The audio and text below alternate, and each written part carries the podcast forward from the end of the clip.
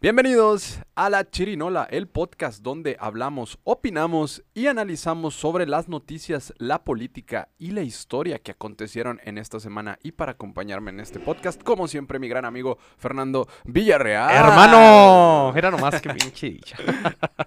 ¿Cómo estás, mi querido Fer? Pues muy contento y con muy buena vibra.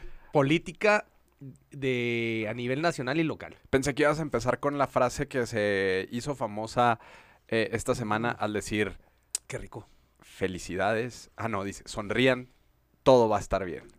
Sonríe.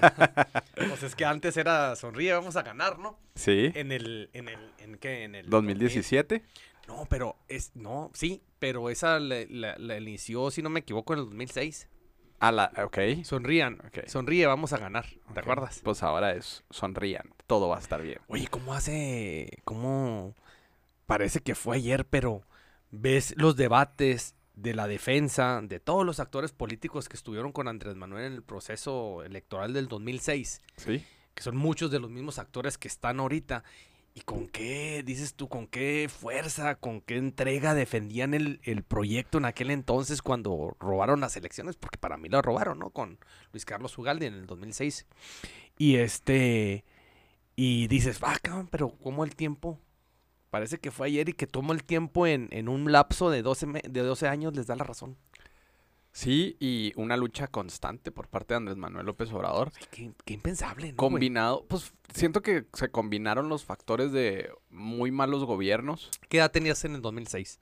Eh, 16 años. 16. ¿Cómo dimensionaste tú en, en tu idea el 2006? Pues la verdad es que no, tenía, no está tan politizado como para analizarlo a profundidad, pero yo creo que sí era como bastante eh, gracioso y de burla el presidente legítimo y demás. Aparte, había una prensa eh, en el entorno que era la forma en la que probablemente nos politizábamos, eh, como el privilegio de mandar, que ahora Sí, existe sí. nuevamente, pero, pero en aquel entonces pues salía el peje. Sí, sí. Y, y- y la te- el tema de politizar eh, a, a mi generación fue un poquito más de burla que- Claro. que, analizado. ¿no? Claro. Burla. Y, y- y que lo, y que lo permitía, porque por ejemplo... Pero así te lo vendía la política, el contexto nacional, ¿no? Sí, claro. Ver el tema ese, el presidente legítimo, se te hacía igual a populacho, inclusive hasta lo menospreciaban hasta Nacón, Sí, claro. rasguacho, ¿no? Pero- Poquitero, ¿no? Pero muy raro también porque también a Fox y a Margarita, a Marta Sagún la traí, los traían como en, en sátira Ajá. y lo permitían. Cosa que ya no, pues, después con Calderón pues ya no, no lo dejaron hacer, ni con, ni con Peña ¿Tú crees Nieto. que ese... eh, Es que acabas de tocar un punto, muy- de, de un parteaguas muy importante. Nada es que, pues bueno, no se detonaba tan fuerte porque lo del Calderón vino opacando todo lo que fue la administración de, de, de Fox y, y, y- y esta Martita Sagún, güey. Pero fueron muy lacerantes económicamente estos personajes para México, güey. Principalmente Marta. Pues fue como la ¿No se te hace? fue la figura presidencial esa a la que todo el mundo terminó huyendo porque Calderón no fue tan ostentoso en, en su presidencia, la verdad fue un presidente bastante Sí. ecuánime en muchos sí. sentidos, pero la pareja presidencial de Marta y Fox, incluso, Tenía que romper un parteaguas muy diferente, ¿no? Manejar una política muy diferente, No, y- Calderón, ¿no? incluso Fox tuvo muchas broncas, no sé si te acuerdes, eh, digo, ya que cu- cuando lo analizo uno un poquito más grande, porque decían que la presidenta era Marta por la forma Sí, en la claro, que se expresaba, por, por el liderazgo que representó. Y, y la gente pues hasta llegó a hacer la expresión de que, de que habían votado por Fox, no por Martita. Sí. Oye, pero Marta se adueñó de lo político como lo económico del gobierno de México. Sí, y, eh, y no solamente Su eso. familia. No solamente eso, social.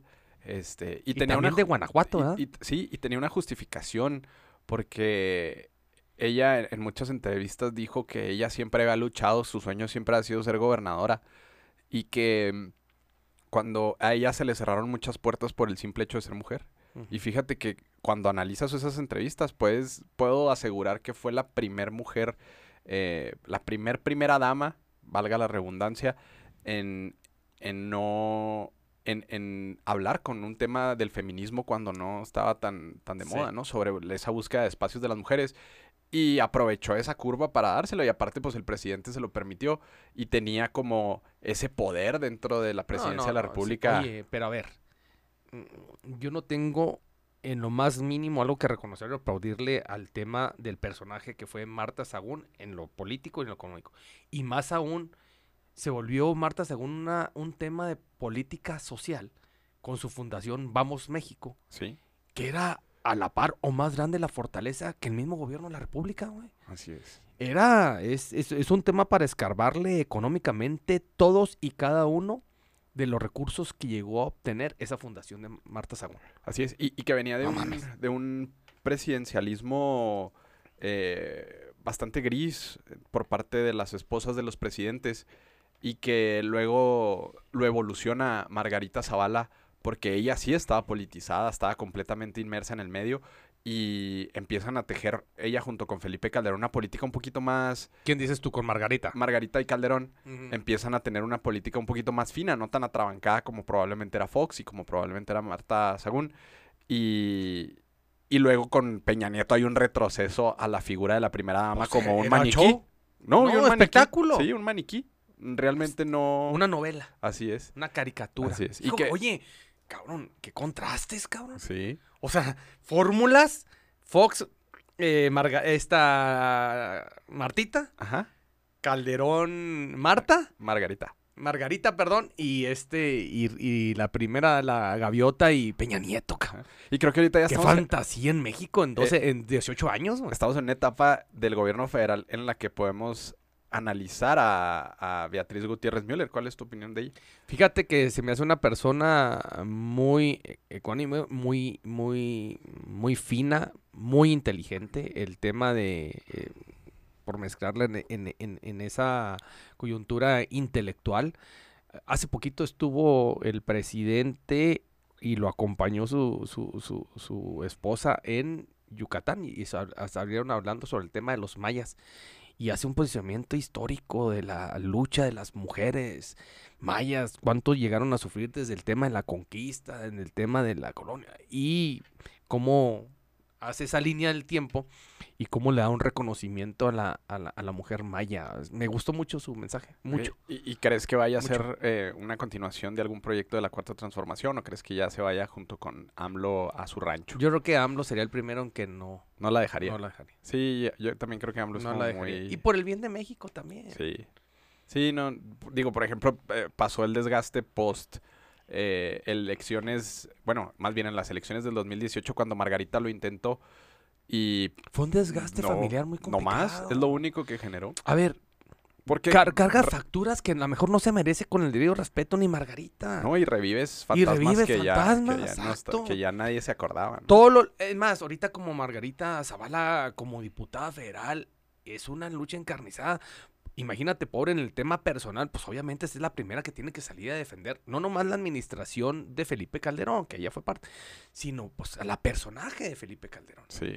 Y cargar con todo Lo lo, tiene que tiene que cargar. Entonces es muy complicado en el tema familiar. Y más ahora, ella estando aquí y el marido en, en España, Así es. entonces son muy complicados. son Sí, muy no, y aparte, cada vez que se atraviesa, por ejemplo, digo, ahorita en su carrera política, cada vez, ahora que se atravesó el juicio de Genaro García Luna y todas las implicaciones que llevó esto, pues también le, me imagino que le generó un desgaste eh, porque no podía ni hablar o asomar la cabeza, ni su carrera política impulsarla ni Era, lanzar. era muy complicado defender lo indefendible. No, es que todo sale a la luz al final de cuentas y, y la verdad es que y no es una mala persona. ¿eh? Yo hablo como ser humano, se me hace una persona fina, técnica, prudente. muy política. buena política, inclusive más mano izquierda que inclusive más que Felipe eh, Calderón. Pero bueno, le toca cargar con muchísimo de lo, todo lo negativo de la administración de, Claro. De Calderón. Sí, claro, claro. Pero pues bueno, entremos de lleno al presente de... No entremos a la sucesión presidencial, pero sí a las elecciones de Coahuila. Este, ya están los resultados finales. Al final de cuentas se cumplió lo que todo el mundo esperaba, no hubo ninguna sorpresa. No. Eh, ganó Manolo Jiménez por la alianza PRI-PAN-PRD. eh, por un amplio, muy, muy amplio margen. Ganaron todas las diputaciones. Arriba del Coahuila. 20. Arriba del, sí, fácil, o sea, la elección fue 2 a 1. ujú. Este, O casi tres, ¿no? casi 3. Este, y aparte ganan todas las diputaciones locales en, en, en Coahuila. Y pues muy interesante el panorama porque el PRI dice que eso lo revive, la alianza dice que esos votos los reviven y entonces este eh, por el lado de Morena se generó un caos, dijo Guadiana que ojalá lo hubieran ayudado antes, que eh, hubo dimes y diretes. No le benefició en lo absoluto. Así es. Ricardo Mejía Verdeja después sale y dice que pues lo traicionaron todos los partidos y que él va a seguir contendiendo de alguna manera buscando el bien de Coahuila. Y pues bueno, el otro candidato, pues la verdad es que hasta ni siquiera. Es más, sobrevivió. Este. hizo más votación el UDC. ¿Lenin dices tú? Sí. Oye, pero le fue muy bien. Sí, pero tuvo más votación el, UDC, o sea, el partido local de Coahuila. Sí, que el verde. que iban en coalición. Sí. Oye, pero le fue muy bien. Y, y cada partido obtiene un diputado, un, un escaño en el Congreso local, güey. Tanto UCD como. Como UDC como, como el verde, güey. Así es. Y pues bueno, aquí está la votación. Fíjate, fueron el 56.9% fue para Manolo Jiménez, el 21.4% fue para Armando Guadiana y el 13.3 para el PT, que sí terminó mermando al final de cuentas la operación del PT, que puede ser completamente atribuible al día de que, enviaron todos sus barcos hacia allá. Qué triste hacer un análisis en el, en el momento de, de la elección de Coahuila porque era a gritos el, se los dije, un candidato por quinta vez tratando de venderlo, venderlo por cinco elecciones seguidas en el estado de Coahuila. Un candidato que posiciona Morena muy, muy forzado, con calzador, muy a huevo. La huevo, discúlpame, ni los zapatos entran.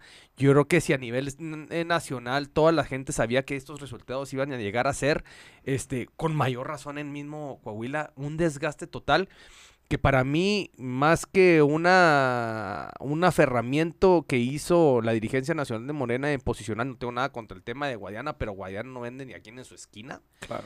Entonces, fue un desgaste totalmente para, para Guadiana, pero totalmente el perdedor Morena por este tipo de designaciones de candidatos y de y buscar. ¿Y sabes cuál es el, peor de los casos?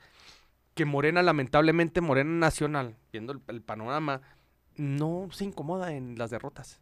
No. E, él, él se escuda en su derrota en Coahuila cuando, pues, de todos modos, Coahuila representa. Es un, es un estado importante del norte para manejar la política nacional, pero pues se escuda obviamente por haber ganado en el Estado de México.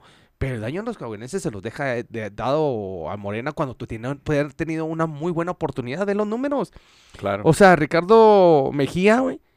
O sea, casi 200 mil votos. Sí casi 200 mil. ¿Cuándo iba a tener un, partido solo? O sea, ese, te habla de la imagen de un candidato que lo creaste de la noche a la mañana en el posicionamiento político. Así es, con, mucha mayor estrategia y con una filosofía de... Mejor plan de gobierno, del tigre, mejor posicionamiento, mejor imagen. Claro. Y, y, y, y bueno, es, es, muy bonito hablar de los perdedores, pero yo creo que Manolo Jiménez también tiene un triunfo importante, no solamente en Coahuila, sino dentro del partido, porque se convierte en un liderazgo que puede llegar a marcar cierto rumbo por las líneas de del PRI, que le faltaba un líder fresco como lo es Manolo Jiménez, eh, es un joven talentoso, eh, va a ser gobernador muy joven. ¿Qué edad tiene Manolo Jiménez? No sé, creo que está por ahí rozando los, 40, años. Este, tiene una gran responsabilidad y aparte saca una elección adelante este 3 a 1. Oye, y también mis respetos a Lenin Pérez, ¿eh? Él cumplió a pesar de que se les haya hecho para atrás este el verde, eh, logra escaños para cada partido. Así es. Y, y, con qué partido vas representando? Y, y, el PRI al final de cuentas no pierde ese bastión. Creo que la Alianza por México no se equivoca en sacar un candidato por parte del PRI, que era parte del pacto que se habló, ¿no? Y que y que el PRI permite que darle a la alianza también cierta certeza, porque muchas veces hemos hablado de que el PRI probablemente pueda perder el registro, que esté muerto, que no, pero aquí demostró tanto operación como fortaleza y, creo que levanta la mano también el PRI para poder eh, afianzar su alianza con, el PAN. Yo creo que la fórmula principal aparte, y lo voy a poner un ingrediente muy importante en este tema de la elección de, de, de Coahuila, del estado de Coahuila, es la alianza que no soltarse ni un pelo el proyecto del Estado que fue con el gobernador, con el candidato.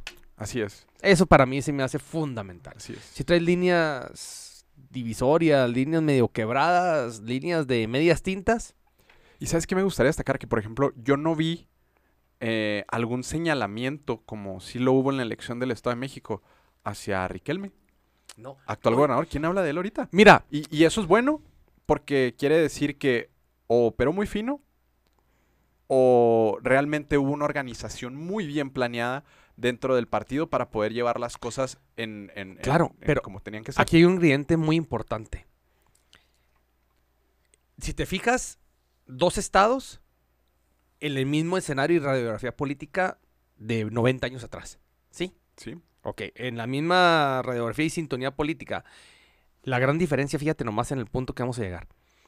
Vete a la época de Enrique Martínez y Martínez, es gobernador de Coahuila. sí. Sí, que fue secretario inclusive de Estado con, con Peña. Pero de ahí hasta el gobernador actual, nunca se soltaron de la mano. Él, Moreira, Moreira, su hermano, su hermano este, Claro. el, este, El primo, Riquelme, todos eh, fueron- todos, pero en una misma línea, Un grupo. un grupo. Y lo que había pasado en el Estado de México. Y ahora en el Estado de México, por primera vez, se Sí. sueltan de la mano. Y ahí está. Así es. Que entrándonos al tema del Estado de México, eh, gana Delfina por 500 mil votos. Este, ojo, ¿eh? Muy pocos. Son 8 puntos porcentuales. Este, tenía una ventaja morena importante al arrancar la contienda electoral y termina recorriendo y recorriendo y comiendo y comiendo puntos Alejandra del O Moral. sea que si dura la elección 15 días más, peligro y... Hay, hay un común denominador que, que justo lo, lo analizabas ahorita y es la mala selección de candidatos de Morena. Sí. Ese es el factor fundamental. Uno, de que a Delfina le hayan recortado 20 puntos en, en campaña y de que Armando Guadiana estuviera tan abajo compitiendo junto con Mejía Verdeja, que era como, digamos, parte de Morena. Y habla de que Morena probablemente esté fallando en su selección de candidatos o que realmente sea lo mejor, los mejores cuadros que tiene Morena para lanzar y que lo único que lo saca adelante es la ventaja de Andrés Manuel en el micrófono todos los días, pero al final de cuentas va recorriendo, ¿no? Sí. ¿Por qué es este análisis? Porque en el 2024 Andrés Manuel López Obrador probablemente vaya a ser opacado en su micrófono por las elecciones, porque son unas elecciones presidenciales donde la atención presidencial va a ser menor. Van a existir 15 gobernadores o 15 candidaturas a gobernadores donde estén eh, en campaña. Y ojo con la selección de los candidatos de Morena para cualquier proceso electoral que venga, porque puede representar eh, derrotas que no tengan presupuestadas dentro del, panorama sí, del sí, 2024. sí, y más por la selección mala de los candidatos. Yo creo que todo abona, ¿no? Abona tanto los mensajes del, del presidente, los posicionamientos del presidente, la operación, el manto protector de lo que te da por sí solo Morena, la operación para designar a los candidatos, pero en el ejemplo del Estado de México, el, el manto Morena nunca falló. Yo creo que aquí sí falló bastante el, la designación realmente de quien encabezaba es- esta estrategia electoral en el Estado de México. Y sí, y te voy a decir por qué. Porque, por ejemplo, Delfina siempre mantuvo su mismo porcentaje de votación. ¿Delfina o Morena? eh, Morena. Y Alejandra del Moral se comió a todos los indecisos. Que fue con lo que lo ayudó a crecer. Entonces, eso es súper importante porque el Estado de México, todo Yo el lo sabemos que yo creo como nunca en un proceso electoral que yo te- tenga memoria pudieras haber agarrado la mayoría de los indecisos, ¿no, Emanuel? Yo creo que yo creo es que yo siento que la campaña de Delfina Gómez fue estuvo basada 100% en recorrer el estado sin propuestas, sin eh, golpeteo, o sea, como que dijeron, bueno, tenemos 30 puntos de ventaja. No nos van a comer esos 30 puntos. Ajá. Paseemos a Delfina por todo el estado y no buscaron realmente el voto con con como lo hizo Alejandra del Moral con el PRI, ¿no? Y sus operaciones. Aquí está la gráfica de, de los votos por partido. Oye, pero Emanuel, vienes ganando, cabrón, vienes ganando el Estado de México gracias a los votos del PT. y del verde. Bueno, no, no, sí, sí, sí, sí, sí. O sea, quita el PT y se empata. Ah, sí, claro. Claro. Y es la importancia, ¿no? De, de la alianza, que probablemente en otros episodios hemos dicho que Morena a lo mejor no necesita estos partidos que, pequeños, que hay pero sí. muchas fórmulas que analizar en esa elección del Estado de México. Y más porque El electorado del Estado de México, Emanuel, conlleva o es equitativo a 11 estados, a una tercera parte del territorio nacional. Así es. Y ojo, eh, porque por ejemplo aquí el PAN sacó 700 mil votos, que es el, es el tercer lugar en votación por partido en el Estado de México. Y no es una representación baja, siendo que es un partido o es un estado gobernado por el PRI No. y que Morena ganó. No, aquí, aquí, aquí, aquí en, en esta fórmula, para mí, el gran perdedor de todo esto se llama Acción Nacional. ¿Cómo te después puedes explicar, Emanuel, que el PAN en el Estado de México saque los mismos que el verde? Por, Sí. 60, por se- 80 mil votos. Sí y no. Aquí yo creo que más bien eh, el PAN muestra músculo en un estado que nunca ha operado como debería, con una situación tan compleja como es el, el- el Estado de México, y que yo creo que tiene mucho que ver con lo que platicábamos que pasó en la Ciudad de México. Yo creo que el PAN tiene una- un crecimiento importante, no como tal destacado como para poder ganar Sí, una elección, sí. pero sí con un, con un movimiento importante en No, las el. PAN necesita del PRI en la Ciudad de México, pero aquí, para mí, fue mínimo lo que debería haber ab- abonado el PAN como abonó. Ahora, si no se rompen o no le suelta de la mano del mazo a Alejandra del Moral, yo creo que sí hubieran ganado. Así es. En serio, porque eh, ve- ponte, ponte a analizar. Es, es que ya en.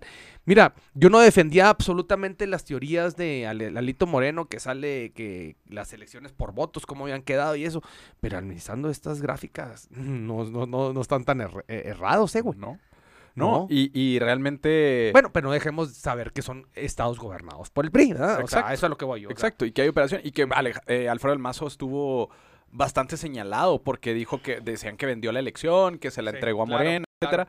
Y, y aún así, con todos esos señalamientos, con operación o no operación dentro de, del Estado de México, lograron sacar, este, pues ahí está, los 2 millones 400 votos. Pues no, entonces, si, si puedes coincidir conmigo, el, el fenómeno principal de esta elección que haya quedado como quedó es por la mala designación del candidato. a la es.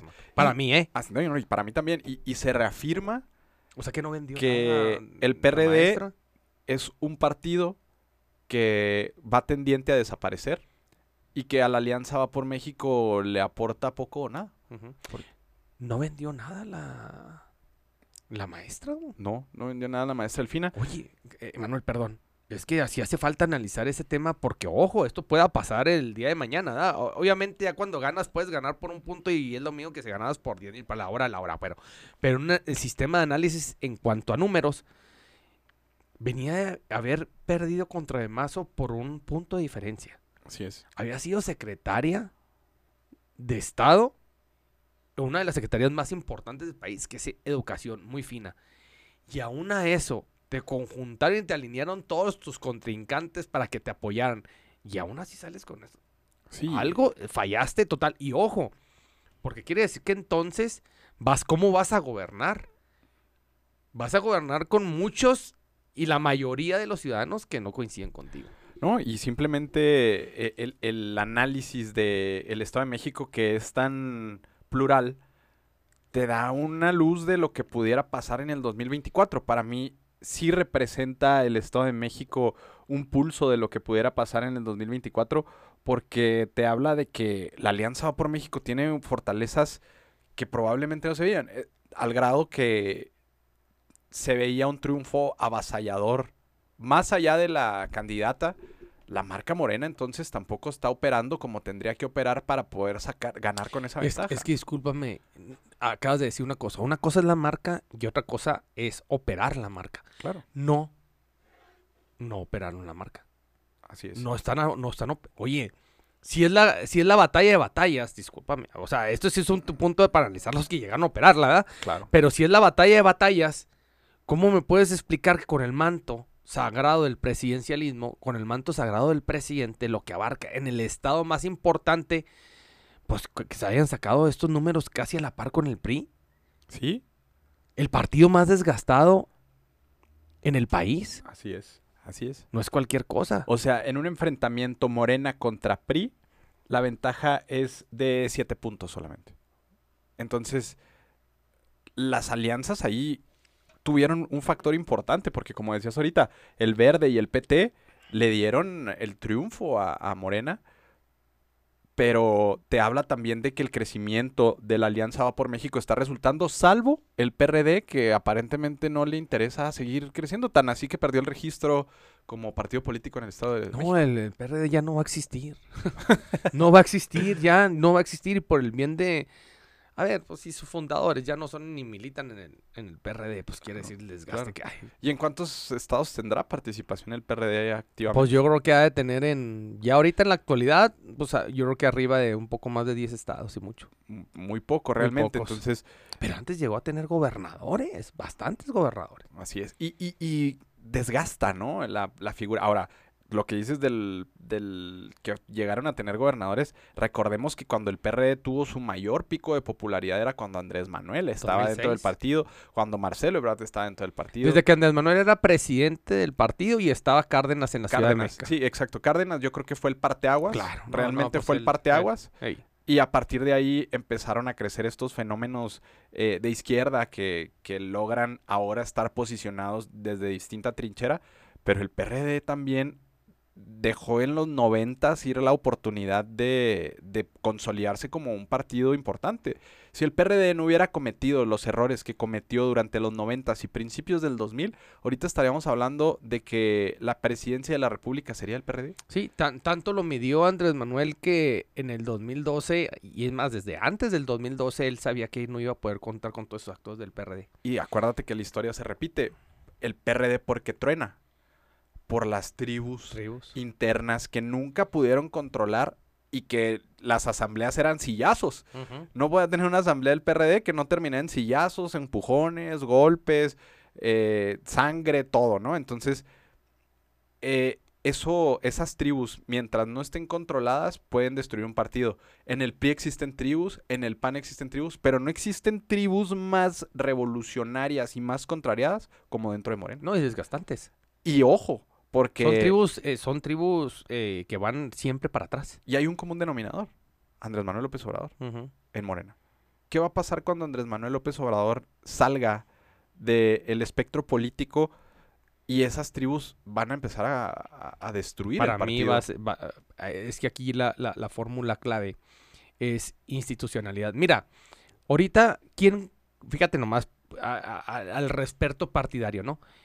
¿Quién maneja el PRI a nivel nacional? Héctor Moreno. Y yo te aseguro que muchos de los militantes del PRI están en contra de él. La mayoría, pero son institucionales. No, y sin embargo, Respetan. no, y sin embargo, Alito Moreno ha logrado sacar y llevar a cabo los acuerdos necesarios para poder mantener vigente al En PRI. su manto institucional. Pero en Morena no.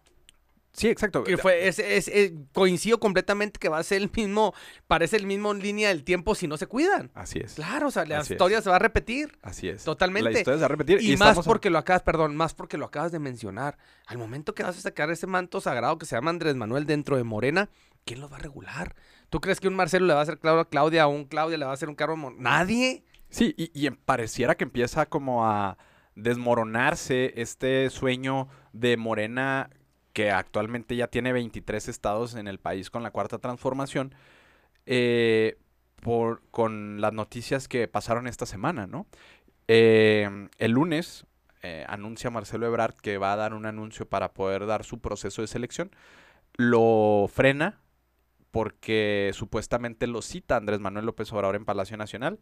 Termina siendo la reunión en El Mayor, un restaurante de la Ciudad de México del Centro Histórico, y terminan invitando a todas las corcholatas, a los dirigentes de Morena, algunos liderazgos, para celebrar, entre comillas, El triunfo. el triunfo de Delfina Gómez. Se toman una foto, todos, no sale Marcelo Ebrard en esa foto, y al día Ni siguiente... el presidente.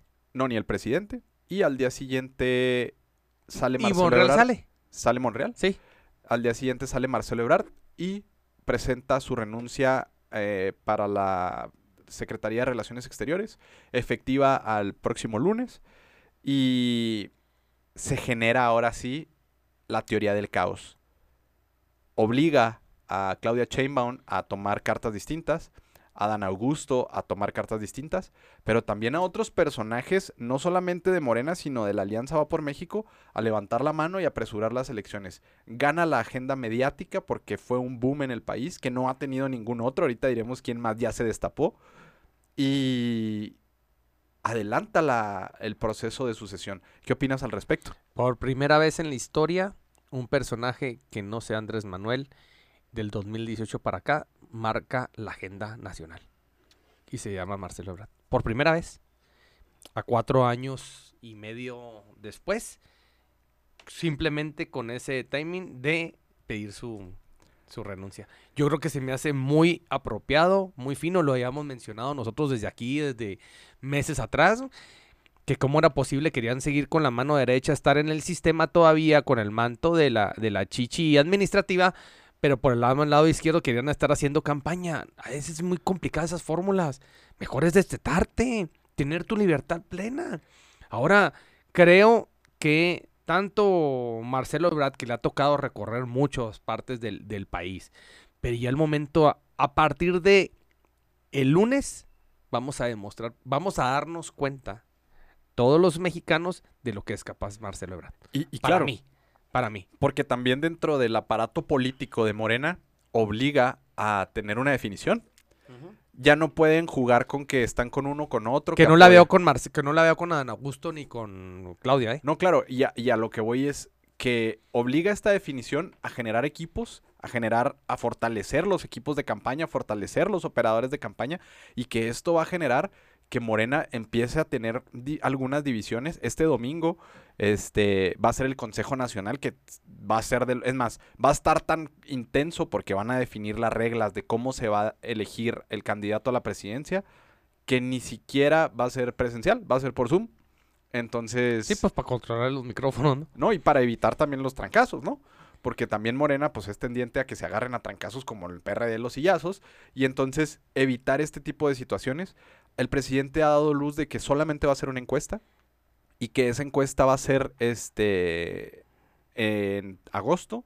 Y que esa encuesta va a definir cómo está el asunto. Ahora, se habla de que el Consejo Nacional de Morena solicitaría a todos los que quieran ser corcholatas por instrucciones de Andrés Manuel no estén en el cargo. Ajá. Qué bueno. Pues, ¿qué, qué más quiero? Era necesario obligar por el bien de México, güey. Y ahorita dijiste algo muy importante. Eh, Marcelo Ebrard por primera vez en cuatro años marca la agenda nacional política, pero también es la primera vez que internamente del gabinete obliga a que cambie el discurso Andrés Manuel. Porque Andrés Manuel, después de la renuncia de Marcelo Ebrard, incluso después de la cena del triunfo de Delfina Gómez, él abre el panorama y dice, no, va a haber piso parejo, va a haber encuesta, va, y es lo va más a ser el proceso. Sí, Y pero eso, y eso, y, oye, con el debido respeto, qué bien por todas las corcholatas que el presidente en su momento les diga, presidente, déjanos ser. Danos la oportunidad, no, y los resultados que sean los sacaremos, pero deja que fluyan las cosas de manera natural, por el bien del país. así es. Ahora, si él mismo, con el debido respeto, viene luchando y luchando y luchando, cargando con el manto, los dedazos y todo eso, pues bueno, tienes que pregonar con exactamente, estrictamente, con esa misma filosofía, dejarlos absolutamente cero. Y claro, y aparte viene una parte importante porque Andrés Manuel también dice en su mañanera, dice que espera los cambios la próxima semana en su gabinete. Es decir, ya los corrió sin que renuncien y que espera que ese Espérate, gabinete lo acompañe hasta el final. en su gabinete, En su gabinete, sí. más no En la Ciudad de México. en la Ciudad de México. ¿no? Así es. Oye, yo, yo, yo no, no quiero dejarlo pasar que, que a lo mejor toquemos este tema, porque se me hace un tema, mm, aparte de misterioso, escabroso y muy complicado y duro para la política nacional y más partidaria y, lo que involucra eh, la fuerte designación que vamos a tener los, mexicanos en el 24, es que el que regula, el que va a guiar, el que va a encabezar el análisis y la estrategia para designar a un aspirante y designar después a un candidato es el dirigente nacional de Morena. Entonces estás poniendo en un solo personaje el futuro del país. Y lamentablemente para mí, ese personaje tiene corazón. Y para mí ese personaje, güey, este tiene tiene mm, su idea y su mentalidad, su cariño por algún cierto persona, inclinado por, ¿Por algún quién? cierto personaje. Para mí yo siento que mucho por Claudia Chema.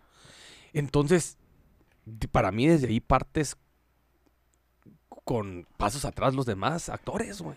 Y fíjate que tiene un punto de vista muy interesante porque probablemente lo hemos platicado. La selección de candidatos de Morena siempre ha sido por encuesta y funcionó en su momento. Pero ahorita es tan trascendental la selección del candidato por de Morena que no puedes basar, para mi punto de vista, el futuro, deja tú del país, de tu partido político, de tu triunfo en el 2024, que está de cierta manera eh, garantizado, en una encuesta que sabemos que las encuestas también tienen intereses, también tienen corazón, también tienen una filosofía, y entonces... Tienen mano, güey. No Desde- te vayas, no te ahí- tan, tan, tan lindo. Manota. Sí, ¿no? Y desde ahí es una encuesta va a definir el futuro del país Claro. cuando la encuesta no necesariamente representa un interés objetivo. Y ojo, ya pasó en Coahuila, ya pasó en el Estado de México, que una mala selección de candidatos casi te cuesta la elección del Estado de México, te costó la selección del Estado de Coahuila. Y en país... Para ti, ¿qué, tuviera, ¿qué sistema democrático te hubiera gustado más? ¿La misma propia elección, una elección interna? Abierta. Sí, bueno, es que también tiene que ver mucho con la- los consejeros nacionales. Porque los, Yo no la haría interna. los consejeros nacionales... Es más fácil tener una línea, te giran una línea y obviamente van a seguir esa línea. Pero una elección abierta, ¿cómo también la regula? Se me hace algo más, más fino y más oportuno para todos los candidatos. Y sí, pero la elección, di- digamos, los consejeros de nacionales de Morena que son 300, Las encuestas de cuántas personas dependen. ¿no? ¿Y en dónde las hacen? ¿Y en dónde las hacen? ¿Qué- Por qué- eso te digo, ¿Qué ahí pasa, ¿Qué sea- pasa si yo la encuesta la hago en la Ciudad de México? Y, y se evalúa el conocimiento.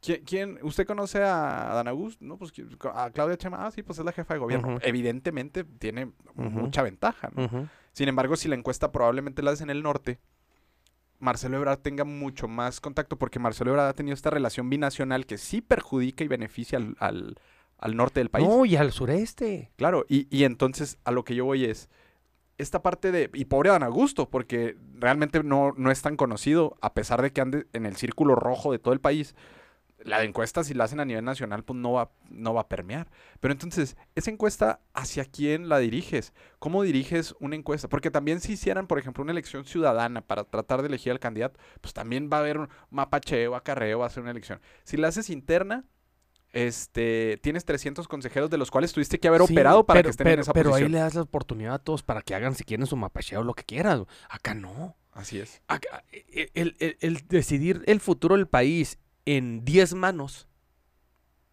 y que nomás una la domine, pues hay forma de puntos de manejarla mucho, muy clara, güey. Así es. Muy contundente. A mí se me hace delicado. y- y ojo, eh, porque hoy saca su encuesta de presidenciables Massive Color que fue bastante certero en la elección de ¿La salida. tienes ahí?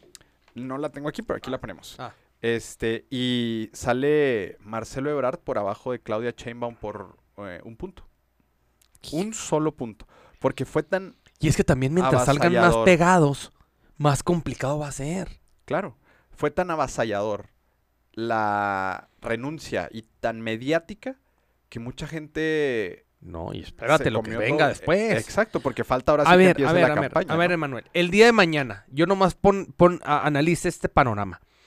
El día de mañana te van a dar una encuesta y te van a decir, la ganadora es Claudia Sheinbaum, sale con el 35.4% y abajo sale eh, Marcelo Ebrard con el 34.8 por 6 puntos decimales, 8.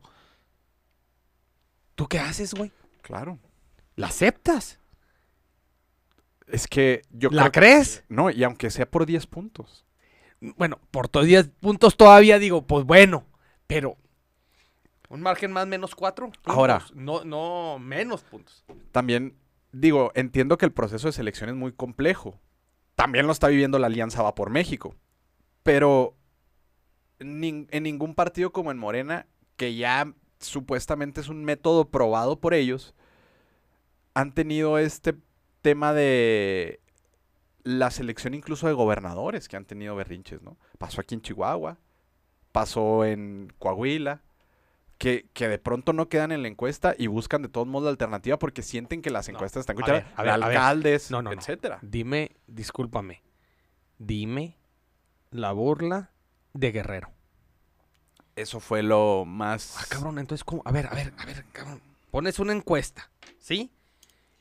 Al candidato más fuerte, Salgado Macedonio, iba a ser el este, pero por temas eh, legales de, de acoso y cosas así, lo bajan y lo dicen, no, ahora Guerrero va a ser mujer.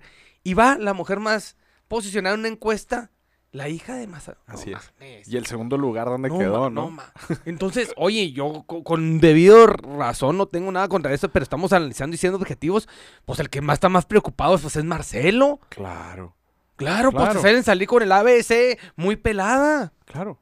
No, no. Y, no me- y- no y- me- y justificar una encuesta es muy fácil, ¿no? Entonces, entonces, ¿cómo estás vendiendo una encuesta? Ese es el vivo ejemplo nacional. Así estás es. hablando de un estado. Así es. Guerrero, cabrón. Bueno, pero entonces, ¿quién toma las decisiones de quién es el candidato? ¿El O sea, presidente no, nacional no, no. o el presidente del país? No, pues obviamente yo digo que forzosamente el presidente nacional se lo va a llegar al presidente del país y decirle, oiga, así salieron las encuestas. Yo creo que Andrés Manuel no sé, no, no me permite mi lógica entender que Andrés Manuel vaya a permitir una sucesión no controlada. Que, Entonces- que, que él, que Entonces vuelvo a, Yo creo que vuel- él pone vuelvo a hacer el, ana- el análisis que dijo este cabrón que me gustó mucho esa declaración de, de Marcelo que dice, oiga, y es que va a ser- es Claudia, bueno, y si es Claudia, entonces ¿para qué hacemos encuesta? así es. Es, eso es lo mismo que te estás Para justificar cárcel- Sí, para sí, justificar. No justifiques. un dedazo. Desgastas mucho más, Emanuel. Claro. No, y aparte todo- todos los equipos, o sea, que se conforman, que por ejemplo ya se definieron.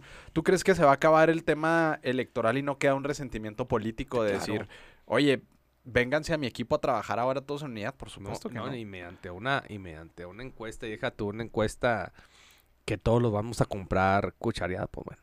Si cuando eran dedazos existía el problema de que había resentimientos y se operaba en contra. Imagínate ahora cuando realmente los echas a competir antes de tiempo, ¿no? Exacto. No, es que se me hace muy... Yo, yo, yo, yo le diría... Pero pues obviamente ellos son muy propios con su tema, ellos van por encuesta, encuesta, encuesta, encuesta. Yo le diría abri- abrir una elección nacional. Como en su momento la tuvo Madrazo, ¿te acuerdas? En el PRI, Ah. hubo varios actores nacionales que tuvieron sus elecciones internas. Sirve hasta para calentar motores. Ganas con mapachadas, no mapachadas. Si quieres con el poder de la línea del Estado, no sé, como tú quieras. Pero mínimo dices ahí con el papel, perdí. Ah, bueno, pues perdí. Así es. Y, y también... Pero con una encuesta con que no te costó con todo el abrir y la euforia antes, carnal, y de repente, no, mira, estos son los resultados, pues tú quedaste en segundo o tercer lugar. Ahora, se abre este proceso de encuesta y no solamente son los cuatro personajes, Marcelo, Claudia, Adán y, y Ricardo Monreal. También levantó ya la mano eh, Fernández Noroña, que es parte de la alianza y tendría que estar en la encuesta, ¿no? Manuel Velasco, del Yo no Partido entendí Verde. ahí el tema de Manuel Velasco, levanta la mano y ayer sale la dirigente del Verde diciendo que su candidata sería Claudia. Sí, eh, eh, es parte, siento que de la negociación por parte del Verde, pero por ejemplo Fernández Noroña, lo haces perder en la encuesta. Te Los arma un escándalo. Sí. Los más, los más afectados del tema de la levantada en mano por Velasco es este Chiapas. Los candidatos que quieren ser gobernador de Chiapas. ¿Sí? ¿Crees que quiera volver a ser candidato a gobernador? No, no, no, no puede, pero a lo que voy es que, o sea, no él, ¿verdad? Obviamente que le den a él la candidatura. Al Verde. A, a- a- a- a gente. Que ya le toca su cuota, ¿no? Al verde, porque ya... No, y se la van a dar, mira, pues con estos números el verde de tomos te da tus cuatro o cinco puntitos. No, y actualmente tiene una gobernatura, que es la de San Luis Potosí. Aparte. Entonces Oye. va a salir en el 2024 Bueno, y... y esa gobernatura sí se alió a... A Morena, sí, claro. ¿Ah, sí? Sí, sí, es parte de la alianza. Entonces son 24. No, es 23 con esa. Junto con la del PES y esa. Que es Cuauhtémoc Blanco en Morelos. Sí, yo sé, pero yo, yo ya había juntado a la de hoy y de tomos la del PES y eran 23. No sabía que con esta... Sí, Para mí son 24, ¿eh? ok, hay que analizarlo. Sí. Pero se me hace que eh, sí van en alianza y obviamente, este...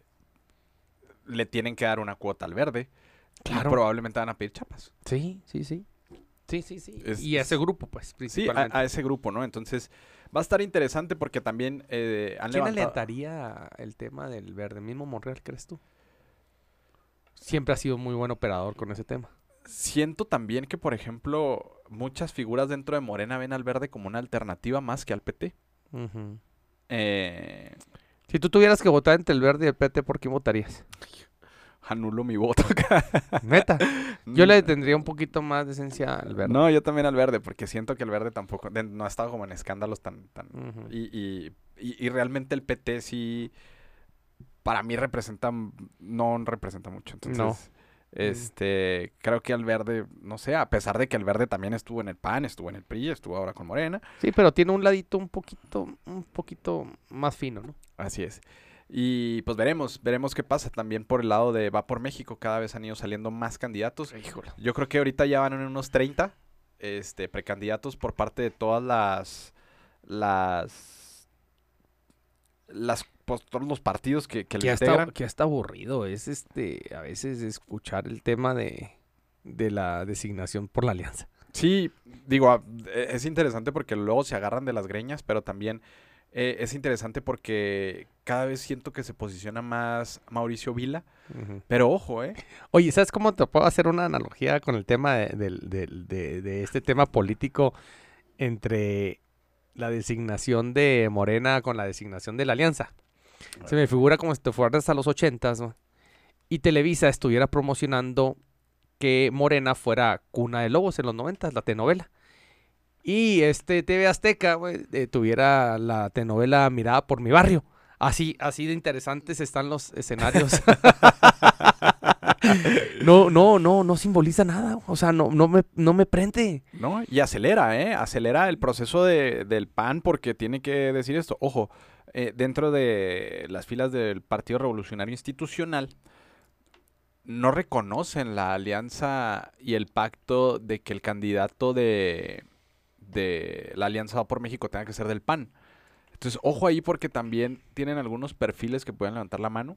Incluso cada vez han ido posicionando más a Enrique de la Madrid, a José Narro, a Gurría, este, que realmente pues son de la vieja escuela, pero realmente Es que yo no juego, yo no entiendo la estrategia de del PRI, carnal. Discúlpame. Pues si el pacto que firmaron antes de lo del, en este año, lo del 23 para el 24, fueron estas dos gobernaturas para ellos y ellos iban a ceder el tema de la fera, ¿por qué se ahuevan entonces estar designando candidatos? porque tal vez sienten, sobre todo ahora con el triunfo de Coahuila, con la elección del Estado de México, que, no, bueno, y con los números que sacó el PRI en el que Estado pueden México. operar mejor que algún candidato del PAN, porque ojo, el PAN a quién tiene de candidato. No, Santiago Krill es el único. Bueno, que, que yo, no, que yo, no, para mí se me hacía muy bien. Mauri- es más, y fresco. Damián Cepeda, Mauricio Vila, este, el de Querétaro, Curi. Yo jugaría con esos tres. Sí, Esos cuatro. eh, Sí. Santiago, Vila, Curi y Damián Cepeda. así yo, yo creo que es de lo que mejor tiene y Pero no los quiere Marco Cortés, ni a Curi, ni a, ni a, ni a Querétaro, ni a Damián Cepeda. Pero ojo, ahí la selección de candidatos sí es por una elección interna. En el PAN. Pero está poniendo demasiados democrático. requisitos. Ah, no, claro, pero por ejemplo, el gobernador de Yucatán, sin problemas, creo que puede ser el mejor perfil para ser candidato. Y después vas a enfrentarlos con los otros. o- No hay un, todavía no hay, no hay luz de cómo pueda hacer ese tema. ¿no? Del PRD, ¿quién te gusta? pues, ¿Miguel. Mancera? Pues yo creo que ya el tiempo ya. No, ya tienen que acelerar ese proceso. ¿De Miguel? Miguel Mancera, el PRD. Pues que salió, no, pues sí, es que es el único que puede No, dar. di- el PRD tiene que aventar a alguien porque si no levanta No, la el mano. único, el o sea, único, es el único el que ya único. puede hacer, hacer ese El- movimiento. El ¿no? único. Mira, este Osorio, Osorio yo no simpatizo nada él, pero pudiera haber sido un buen frente, pero está totalmente en las líneas contrarias a Lito, lo van a tener. Él es un senador más que no lo han tomado en cuenta para nada, ¿no? Ya inclusive le quitaron hasta la, La coordinación. la coordinación. Este, no, el tema yo creo que de los del PRI, entre Enrique de la Madrid, Ruiz Macié, que a mí me encanta Beatriz Paredes, pero ya está por el tema de la edad, se me hace muy, Sí, muy duro. sí, y, y también por lo que pudiera representar, ¿no? Esta figura de- del viejo PRI. Ahora, ojo, porque si el candidato de Morena llega a flaquear como lo han hecho los candidatos, los últimos candidatos de este año en esta elección, eh, poniendo un perfil bueno del PAN, pudiera poner interesante la elección. Que yo creo que esas mediciones también las tiene Andrés Manuel en su radiografía política y dice, tengo que sacar a mi mejor carta para poder hacerlo. Que yo, para mi punto de vista, no sé, no creo que pueda ser Claudia Sheinbaum o no Adán Augusto.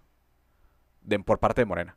O sea, siento que en el 2024, teniendo elecciones nuevas, quitando el manto presidencial, evitando el, al presidencialismo, creo que ya se abre una elección más interesante porque eh, el PRI, el PAN y el PRD ahí están en su alianza y tienen votos. Si tú estuvieras, tú fueras Claudia Chema y tú fueras la elegida, ¿cómo apapacharías a Marcelo Ebrard? ¿Con qué lo puedes apapachar? AMLO definió su método de, de qué, va a pasar con las corcholatas post encuesta. Eh, el, que gane la encuesta va a ser el candidato a la presidencia de la República. Sí, sí, vi. El pero fue más bien teoría, no más que definición. No, sí, sí, sí, sí hubo una reunión donde lo dijo. Segunda posición sería coordinador de los senadores. Tercera posición sería el coordinador de los diputados federales. Y la cuarta posición sería parte del gabinete. Entonces, para mí me podrías decir que si es Claudia Chemba, Marcelo sería senador, coordinador de los senadores y Ana Augusto del, coordinador de los diputados. Llenas a Marcelo con eso. O sea, yo, bueno, Marcelo cabe donde sea, pero no, no. No, aparte las declaraciones de Marcelo siempre han sido encaminadas a decir... ¿Tú crees que Claudia Chemba el día de mañana le diera oportunidad a Marcelo para que él encabece el proyecto del 30? ¿Tú crees?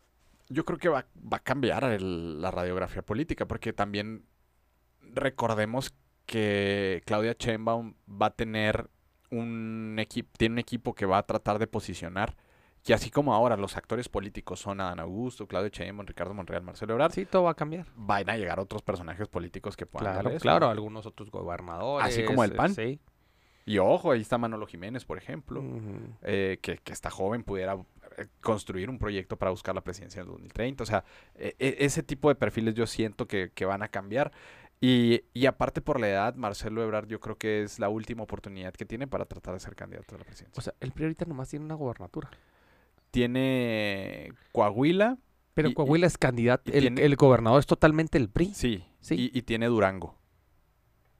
Sí, Coahuila me queda claro. Perdón, Durango es totalmente el PRI. Sí, sí, sí. sí Entonces tiene dos gobernadores. Tiene dos solamente tiene dos gobernadores. Este, y e, es complicado el panorama para, el PRI porque pudiera, de las que vienen el año que entra, no compite ninguna de esas. Bueno, no sé si Durango. No, no, es igual que Chihuahua. Entonces, bueno, imagínate, no, compite el PRI en ninguna de esas, entonces va a estar interesante cómo, cómo se reorganiza el PRI para poder operar en la, elección del 2024. A mí, a mí lo que más me, me genera duda es cómo los mantienes a los que no contentos. Sí, Marcelo Ebrard ha declarado, ahorita, perdón, no lo dije, pero Marcelo Ebrard ha declarado que él va a estar en la boleta sí o sí. Y más que un... No, pues entonces va a ser candidato a huevo. Más que un mensaje alentador para... Siento que es una amenaza para, para Morena. Yo también lo haría. Y... Yo sí traigo ese, ese nivel, esa aceptación, yo también lo haría. no, claro, y, y ojo, porque también había un análisis muy interesante donde decían que Marcelo Ebrard sin la Secretaría de Relaciones Exteriores tiene arrastre y tiene gente y tiene operación. No, Marcelo Ebrard no necesita de una posición para ser él. Claudia Sheinbaum y Adán Augusto, sí. Sí. Esa es la gran diferencia. Incluso, incluso Ricardo, incluso Ricardo Monreal no sin la posición tampoco no necesita. Tampoco la necesita. No, porque es muy polémico. Claro. Vende. No, y sabe, o sea, sabe vender, tiene buen discurso, sabe que... es polémico. Así es, y es, político. y, y, lo sabe hacer. Claudia Sheinbaum sin la, eh, sin la Ciudad de México, ¿cómo la vendes en los estados? Porque incluso esta ola que todo el mundo decía es Claudia, es Claudia. no ha sido nunca legisladora? Mm, no, me parece que no. No, fue alcaldesa y de ahí brincó a... Sí, lo de Tláhuac. No, sé si estuvo en la Ciudad de México como en, el, en el Congreso... En el, sí, en el, constituyente. Probablemente haya sido muy gris porque no, no, yo, yo la hilo totalmente de con Andrés Manuel. Antes con, con ni con ni con no la veo, no, no, no estaba ni con Cuauhtémoc. A lo mejor estuvo con Cuauhtémoc. Porque por ejemplo, con Cuauhtémoc estuvo Martí. Sí. Y ojo, porque Claudia Sheinbaum llega a la Ciudad de México también tras una encuesta muy polémica. Claudia estuvo con Marcelo. ¿Tuvo qué? Probablemente. ¿Tuvo qué? Sí, porque todo ese grupo estaba ahí, concentrado. Pero a lo que voy es a que Claudia Sheinbaum llega después de ganarle una encuesta medio extraña a Ricardo Monreal cuando realmente no representaba mucho Claudia Sheinbaum y se convierte en la jefa de la Ciudad de México por la ola del 2018 Andrés Manuel, pero en, el- en las intermedias pierde todo. Entonces, ese análisis yo creo que sí lo deben de tener claro dentro, tienen que analizarlo de- desde los puntos de vista de los números, porque si no, ¿Tú crees realmente que la moneda entonces está en el aire? Me gusta creer que Andrés Manuel López Obrador dice que hay piso parejo y que no va a haber cuchareadas las encuestas y que puede llegar con su habilidad política a planchar y hacer los acuerdos necesarios con quien sea candidato, aunque no sea afín a él, que sería lo mejor para él y para el país Sí, pues y para que, el partido. entonces hay que creer en esa teoría. Me gusta creer eso. Sin embargo, creo que también ve el desgaste de Claudia y no lo. O sea, no, no, no dimensiona lo peligroso ¿Tú que puede le, ser. ¿Tú le ves desgaste? O sea, tu posición es decir que Claudia tiene desgaste por lo, las elecciones intermedias, por lo del metro y otros actores más, otros temas más. No, y porque realmente es un. No, no que sea un perfil ¿Quién está más desgastado? Perdón, ¿quién está más desgastado? ¿Eh, ¿Claudia o Adán Augusto? Yo creo que Claudia. Claudia. Entonces, Porque Dan Augusto. eh, o sea, realmente ni fu ni fa. O sea, simplemente en el círculo político, wow. Pero hacia afuera, la ciudadanía. eh, ¿tú sabes no. qué le vendieron a, a- Fíjate un punto que acabas de- eh, para analizarlo por tu, por tu respuesta. ¿Sabes qué le vendieron a, a, a- Monreal el no ser candidato? Dijeron, sí, estás muy bien, o sea, te conoce mucho la gente, pero tienes más negativos. Tiene que claro. Claudia. claro. Entonces ahorita, ¿quién es la que podría tener más negativos? Claudia, definitivamente. A ver si se hace válido. Claro, y, y- y hay un tema legal importante, que la única de las corcholatas que está, eh, digamos, en un proceso de, del, del INE, eh, que la pudiera incluso inhabilitar como candidata es Claudia Sheinbaum. Porque es la única que se le ha detectado que ha tenido eventos, digo, eh, muy burda también la edición, pero ha tenido eventos de campaña eh, fuera del proceso electoral y también pudiera ser un tema jurídico inhabilitarla, ¿no? ¿Qué pasaría si ella logra ser la candidata y luego la inhabilita? ¿Y quién? ¿Y quién interpuso esas denuncias en, el- en los otros partidos? Desconozco qué partido la impulsó esa, me imagino que fue el PAN, o sea, el mismo PAN, el PRI, o sea, no necesariamente internamente, pero este sí habla de que también existe una guerra post Morena eh, de quien pueda ser candidato que interpongan eh, algún recurso legal para poder inhabilitar a cualquiera de los de los que pudieran ser las corcholatas, incluso al mismo Marcelo Ebrard con la línea 12 del metro, incluso este, no sé, hay, hay formas, siento, legales más allá de Morena que también los equipos van a escalar eso hasta allá. Sí, o sea, y, y buen punto, porque también lo que sí es una realidad es el análisis político del, de la división latente, ¿no? De, de la Ciudad de México, lo que no haya pasado en muchísimos años. Así es. O sea, ni con Andrés Manuel pasó, es más, ni con Cuauhtémoc Cárdenas, ni con Andrés Manuel, ni con Marcelo, ni con Mancera. Así es. Porque con Mancera nomás el Morena tenía cinco delegaciones en aquel Así es. entonces. Y ahora no. Están 50-50. Y el crecimiento de el PAN, a pesar del cártel inmobiliario, a pesar de todo, en la Ciudad de México, ha sido muy importante. Ahorita yo creo que, por ejemplo, existe un perfil como el de Taboada, que ha sido muy polémico. Sin embargo, puede No, ser un buen jefe de la Ciudad de México. Sí, sí, Tawada, este, Sandra Cuevas, que ha sido, oye, pues bueno, yo creo que le, le- le- el subirse al tú por tú con la mandataria en la Ciudad de México, pues la, y no una mandataria, una presidencial la puso al, Sí, y es en la, la, palestra, ¿no? es la Fernández Noroña de- del y- PAN. no, y luego la ventaja es ser mujer. Claro. Pero sí, yo siento Pero que... aparte, perdón, ella puede reelegirse, ¿verdad? Sí, me Sí, parece ¿verdad? que sí, ella llegó en el 21. Este, que aparte ella declaró que ella quiere ser policía o no, no sé qué onda está de Mm. está, está medio pirata, pero yo creo que, por ejemplo, un perfil como el de Taboada en la Ciudad de México le puede dar un susto a Morena, ¿eh? Porque, Es el que más te gusta a ti. Inclusive más que el coordinador de los diputados de federales. sí, sí, sí, sí me Que gusta. son esa misma línea, ¿no? Ellos. Sí, es, es- es también, eres de la Benito Juárez. Sí. Entonces sí. es el mismo que trae el tema inmobiliario. Taguada, el anterior, y, Así es, y este vato, el es, coordinador de los es. diputados federales. Así es. Y, y que han hecho un trabajo decente en la Ciudad de México. De hecho, siguen saliendo arriba en las encuestas el PAN en la Ciudad de México. Y ojo, porque quien pudiera ser el candidato natural por sucesión de Claudia Sheinbaum en Morena tendría que ser o Martí Batres o Mario Delgado. Y yo no creo que Martí Batres va a entrar, me imagino, a la, No, no va a la- poder. a la- y no, no lo van a dejar. Y Mario Delgado no creo que vaya a soltar el proceso del 2024 por lo que representa en la dirigencia de Morena. Tampoco va a poder. Entonces, ¿quién pudiera ser el Mujer. y, y se suena, suena mucho que puede ser, más- que y- puede ser Ernestina Godoy. No, yo creo que la más ahí que tiene es, puede ser inclusive la, la secretaria de, de Bienestar. Ariana. Por, por Ariana del destino. Sí, puede ser porque incluso también quien, uno de los perfiles que más ha destacado en el gobierno de la Ciudad de México es Omar Harfush. Pero después del atentado que tuvo, eh, su agenda es más... Es que no le puedes cuidadosa. dejar todo a, a ese grupo, güey. Así es. No, no, o sea, no, no. Comparto ese punto, sin embargo creo que va a ser muy complicado este... Híjola, y es que y ahí vamos a volver al inicio de la plática, Emanuel. Un mal candidato y, y la pierdes, güey. No, Así no es. es cualquier cosa. Así es. Y, y la Ciudad de México que está en No, un hervidero. No, es cualquier cosa. Es, es un hervidero, ¿eh? No o sea, es- yo entiendo que quieran perder Coahuila, que quieran perder Chihuahua, que quieran perder otros La estados. mejor posición de oportunidad que va a tener la, valga la redundancia, la posición a nivel nacional es la Ciudad de México. Ahora, Va a ser la joya de la corona. ¿qué pasa si gana la Alianza por México, la Ciudad de México y la presidencia de Morena? En el 2030 vas a empatar completamente los caballos. Sí, pues ya tienes tu bastión para la siguiente. Así es. Y en la intermedia te da para poder hacer un buen trabajo, permear muy bien para poder el Congreso avanzar y, y ser, ir avanzando en esos temas.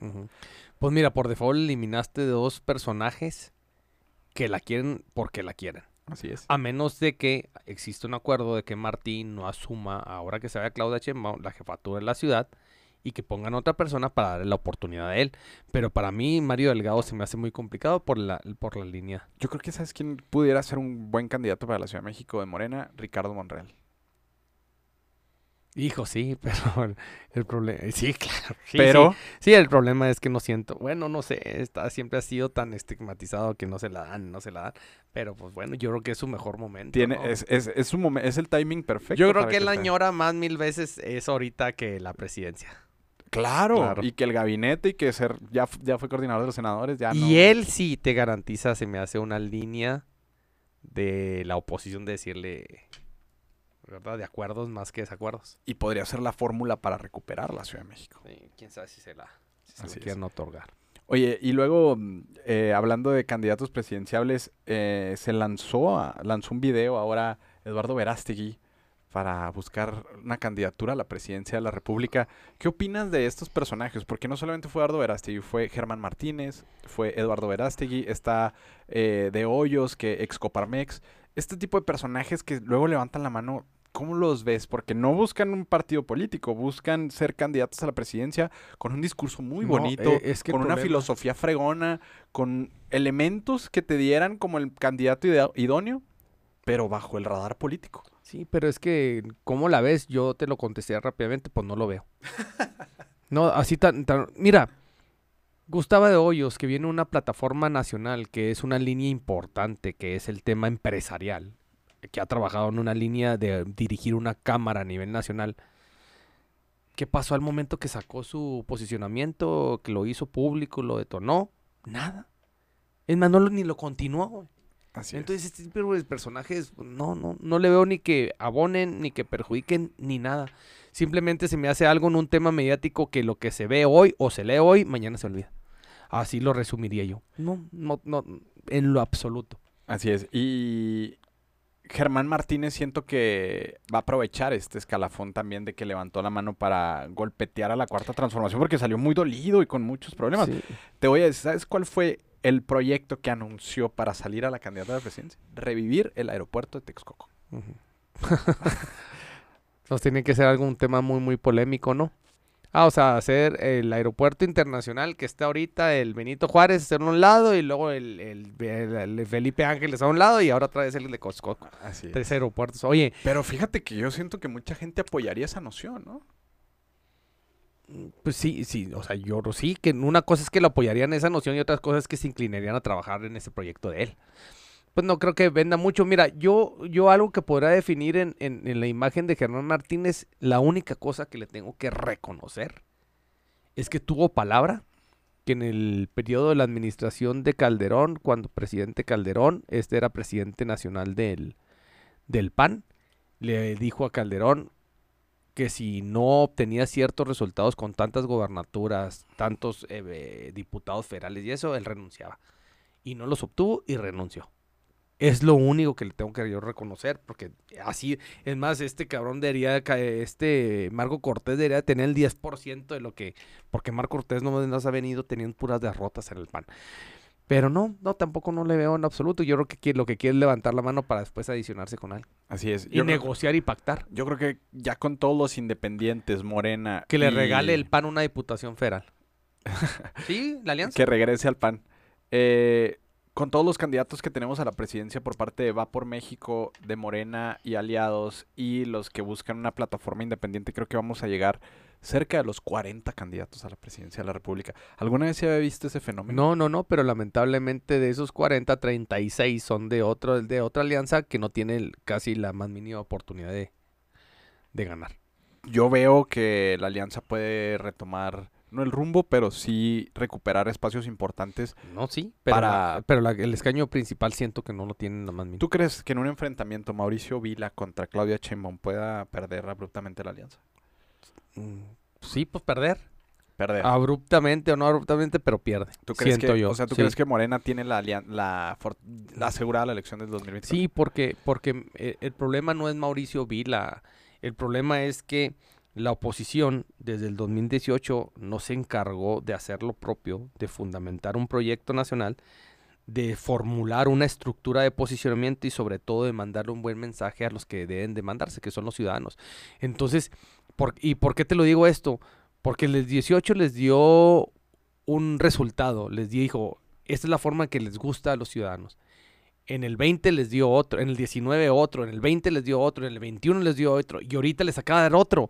Entonces no ha comprendido la oposición de que tienen que cambiar su estrategia, Y sus líneas. Entonces, pues, no, no, no es que sea Mauricio Vila, no es que sea quien sea. Si haces una fórmula, a lo mejor como lo que todo el mundo vende, ah, y si Marcelo se va por la... A lo mejor esa es otra coyuntura, pero no la coyuntura que están ofreciendo ahorita este- en su radiografía política, pues no les da con nada. ¿Y, y no crees que jueguen un papel importante en el 2024 los candidatos a gobernadores de los estados que se eligen? Sí, claro. Sí, sí, claro. Por ejemplo, ahí va a tener ventaja dependiendo a quién meta. Por ejemplo, Morelos. Que un gobernador que sale tan desgastado como. como Cuauhtémoc Cuauhtémoc, Blanco. Pues tiene una oportunidad la oposición. Claro. Y, y, por ejemplo, mira, se Que, renueva. que se- eso, perdón, ese es, lo comentamos nosotros en unos programas pasados. El objetivo principal de los partidos de oposición es el Congreso y ese tipo de oportunidades. Sí, Yo claro. ahí echaba toda la carne en el asado. Sí, claro. Por ejemplo, se renueva Ciudad de México, que es un Ahí tiene volado. volado. Es un volado. Sí. Chiapas, que depende mucho de la situación del verde, pero si no es verde, Morena la gana. Guanajuato, que es un bastión del PAN y que yo creo que sin duda tendría que ganarlo. Jalisco, que lo tiene Movimiento Ciudadano y que yo creo que es importante para Movimiento Ciudadano poder mantenerlo. Tiene un buen candidato en el alcalde de Guadalajara Ah, sí, ¿verdad? y, Sí, y creo sí, que lo puede sí. fortalecer. Aunque los escándalos que ha tenido eh, por desapariciones, violencia y demás, eh, Alfaro, pues han sido bastante desgastantes. Eh, Morelos, que ya lo platicamos, que lo tiene el PES y que ha sido Puebla igual desastroso. complicado. Puebla muy complicado también porque que el nuevo gobernador ha sido ni fu ni fa, ¿no? El, el gobernador Tabasco post- no lo veo complicado, ni Veracruz. Yucatán igual, lo veo igual. con el PAN. Sí, claro. Así es, entonces eh, son algunas de las elecciones que se juegan y pues como ya platicábamos, las alcaldías de la Ciudad de México, muchas alcaldías en la ciudad de, en, el, en el país y muchos este, diputados y senadores que yo creo que ahí es donde tiene que concentrar su fortaleza este PRI PAN PRD para poder avanzar en el proyecto del 2030, ¿no? Pues mucho que seguir a- analizando y, y este... Y pues ya de aquí para el Real lo comentábamos, Emanuel, eh, desde la semana pasada. eh, no va a haber semana que no traigamos más tela, tela y tela de dónde cortar y analizar. Así es. Va a ser eh, importante para lo que venga ahora con los candidatos. cada vez siento que se van a ir desgarrando un poquito más. Coahuila y el Estado de México fueron una gran eh, lección para Morena, me parece.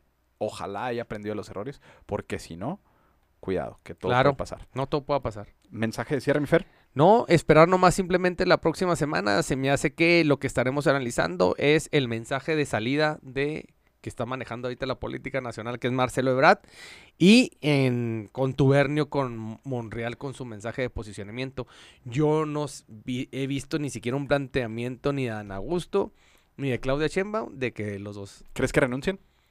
pues tienen que, pero no, no, pero mediáticamente no lo veo. La Entonces, próxima. el ganador ganador hasta ahorita en el timing político y la estrategia, Marcelo Ebrard. Así es. Y el gran perdedor en Coahuila. Morena. Y el gran ganador. Eh, totalmente el PRI, Ok. Segundo lugar, el PT, ¿no? el PT. Con sus diputados. Ah, bueno, locales. bueno, eh, sí, lo que de lo nada, lo que tuvieron, el PT. Así es. Y el Estado de México, el gran perdedor. Eh, Morena, Delfina Gómez. sí, ay, Delfina. Puede ser, puede ser, pero bueno, pues a la hora, a la hora de ganar, tiene un reto impresionante saber gobernar a los mexicanos. Así es. Pues veremos qué pasa, mi Fer. Entonces recuerden seguirnos en. Perdón, Dime. nomás me gustaría antes de Delfina para analizar cómo quedaron los votos de Delfina en Texcoco cuando fue presidenta ahora en esta elección. Habrá que ver. A ver que verla. Lo sacamos a ver. Porque fue presidenta municipio. municipal. Claro. Entonces vamos a ver si los de Texcoco les gustó como gobierno. Así es. Pues bueno, recuerden seguirnos en nuestro sitio web brújulapolítica.com, así como en nuestras redes sociales Brújula Política en Facebook, Instagram, TikTok y YouTube. Este, nos vemos a la próxima porque recuerden que el que se mueve. No sale en el podcast. Muchas gracias.